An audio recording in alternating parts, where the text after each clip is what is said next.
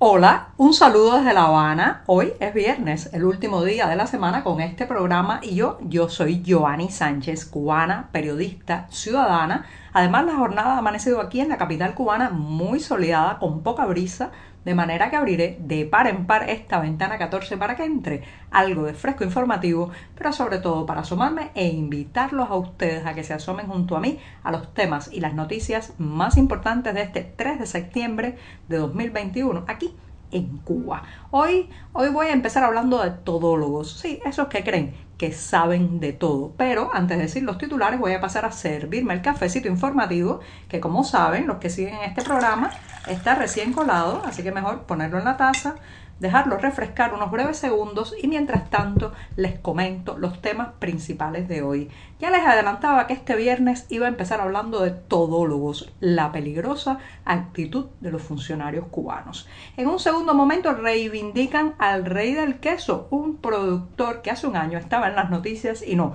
no por lo mismo, que ahora acapara titulares. También una carta suma voces y conciencias, una misiva que pide la inmediata escarcelación de los detenidos durante las protestas populares que eh, pues se dieron a lo largo de toda la isla a partir del 11 de julio pasado. Y por último, la agrupación musical muy conocida sueca ABBA parece que retornará a las presentaciones y los escenarios con un nuevo disco incluso, pero afortunadamente los años 70 no, no tienen regreso ni vuelta atrás por suerte para los que vivimos en esta isla. Dicho esto, presentados los titulares, ahora sí, ahora sí voy a tomar la cucharita, revuelvo el cafecito, que como decía está recién colado, amargo, sin una gota de azúcar, lo cual es bueno porque el azúcar también está bastante perdida en los mercados locales y siempre, siempre necesario me doy un buchito largo, el primero del día, y los invito con esto también a que pasen por las páginas del diario digital 14ymedio.com y allí podrán ampliar muchos de estos temas y la mayoría de estas noticias. Y hablando de noticias, últimamente la prensa oficial, como hemos comentado en este programa, se ha llenado de imágenes, artículos, de recorridos de funcionarios por diferentes sectores de la producción y de la economía cubana. Hemos visto a, por ejemplo, el gobernante Miguel Díaz Canel visitar una fábrica de oxígeno, a otros altos funcionarios visitar hospitales y por último, pues también lugares de producción agrícola. Esto, señoras y señores, es expoliado como ya sabemos, por las protestas populares de julio pasado, que los ha hecho salir de la comodidad de sus oficinas, de eh, los lugares climatizados, de detrás del buró, para intentar eh, entender o acercarse y enterarse de lo que está pasando en las calles cubanas, en los barrios, en la tierra y en el surco agrícola de esta isla. Pero todo esto que ya hemos comentado es un acto más populista que solucionador de los problemas, tiene, tiene una dificultad añadida. Estas personas no van a esos lugares para que les expliquen allí cómo se deben hacer las cosas, qué restricciones tienen, eh, las libertades que necesitan esos productores eh, para poder allanar el camino a lo mismo que los boniatos lleguen más rápidamente a los platos y a las mesas, que también pues para la movilidad, la creación de empresas. No, no, no.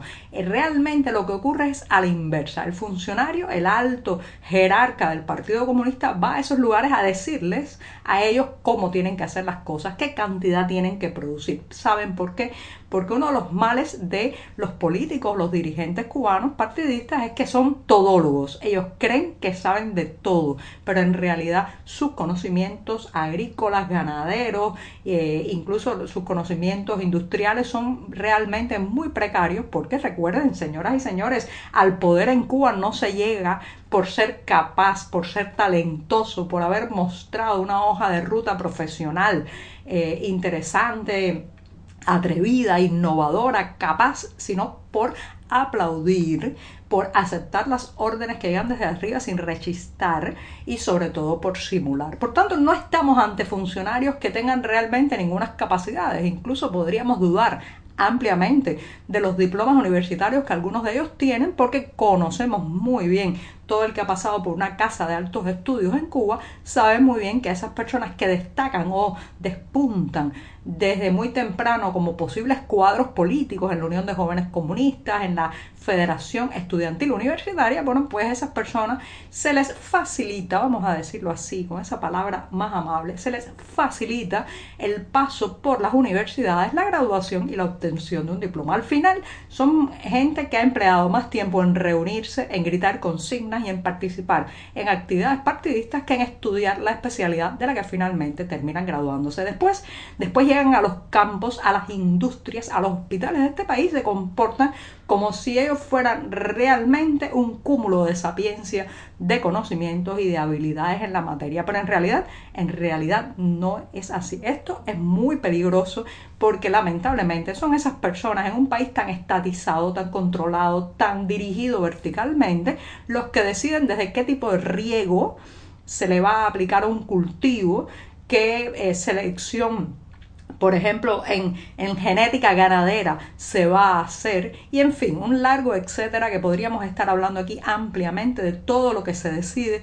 en eh, esas oficinas, de todo lo que se decide desde arriba, de todo lo que deciden esas, esos funcionarios de camisa de cuadro y abdomen abultado que ahora, ahora están recorriendo el país para hacerse la foto, aparecer en portada y eh, volviendo a repetir el mal de la todología. Dejen, dejen eh, de hacer eso y escuchen a la gente. La gente tiene sus propias soluciones. Los campesinos hace mucho tiempo están pidiendo que les quiten la camisa de fuerza de la estatal, el monopolio estatal eh, acopio, que intenta seguir regulando la distribución de los productos del campo y así cada vez que usted un sector, si escuchara y dejara de hablar, va a oír todos esos reclamos y los reclamos van en una dirección. Apertura, flexibilización, dejar hacer a los agricultores, dejar hacer a los ingenieros, dejar hacer a la gente común sus emprendimientos económicos. Pero mientras estemos en manos de estos todólogos que van a decir lo que se debe hacer y cómo se debe hacer, bueno, pues mal,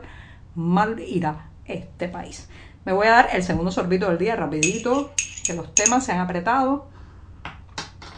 La semana se termina y el segundo tema de hoy, la segunda cuestión del día, está muy relacionado con la anterior porque tiene que ver con el rey del queso, así, así lo ha llamado la prensa independiente desde que el año pasado, pues este productor de, eh, bueno, fue acusado en los medios oficiales por supuestamente ser un delincuente que robaba electricidad, que no entregaba al Estado la cantidad de litros de leche que debía hacer por las reses, o sea, por las vacas que tenía, que además hacía toda una labor, según entonces, hace un año, la prensa oficial y la televisión nacional contra este señor Raúl Abreu Gómez, un productor de queso de la provincia de Artemisa que abastecía a una amplia red de restaurantes privados, también conocidos popularmente como paladares. Bueno, pues el tiempo pasó, el hombre prácticamente eh, se vio abocado a los tribunales, estigmatizado, satanizado, su reputación fusilada en los medios nacionales y ahora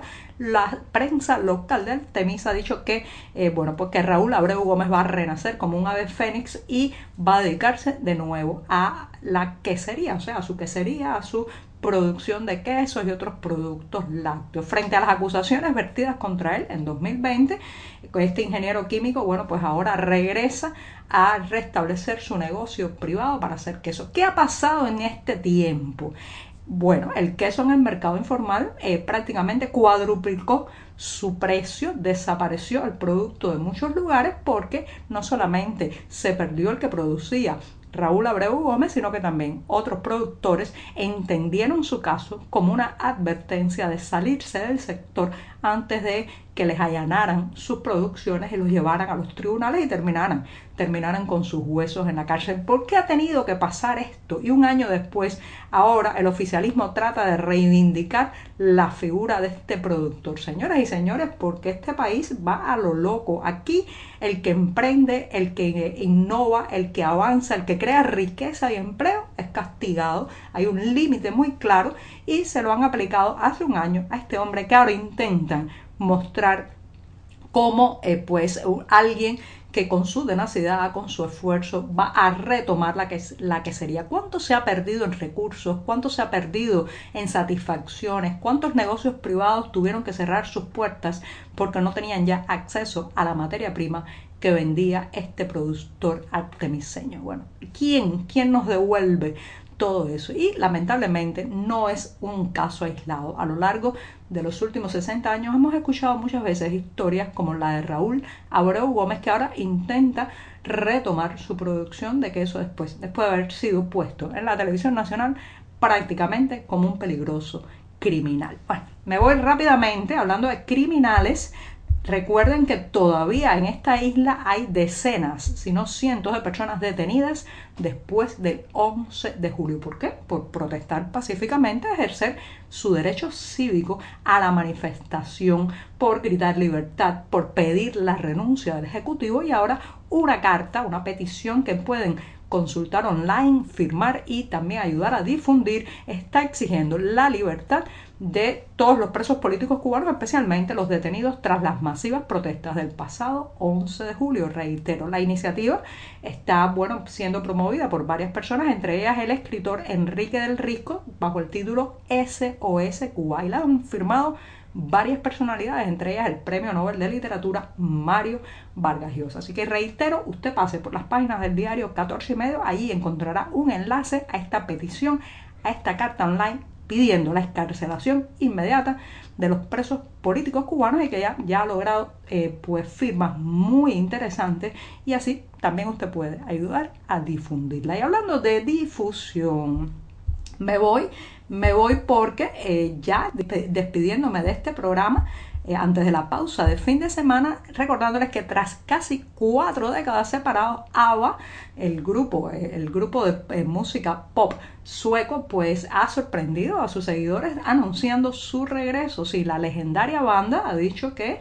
prepara un nuevo disco y un concierto virtual. Aquellos quisieron mover los pies a nuestros padres, a la generación escuchaba, los escuchaba, eh, pues en los años 70 dicen que van a regresar con un nuevo disco y un concierto virtual. La suerte, la suerte es que ABBA regresa, pero los 70 no. Recuerden que los 70 en Cuba fueron años oscuros, sí, los años del quinquenio gris, de la censura, de los intentos de parametrar la cultura cubana y también de la sovietización excesiva. Así que, Aba, bienvenido, los 70, por favor, que no regresen más. Muchas gracias y hasta el próximo lunes.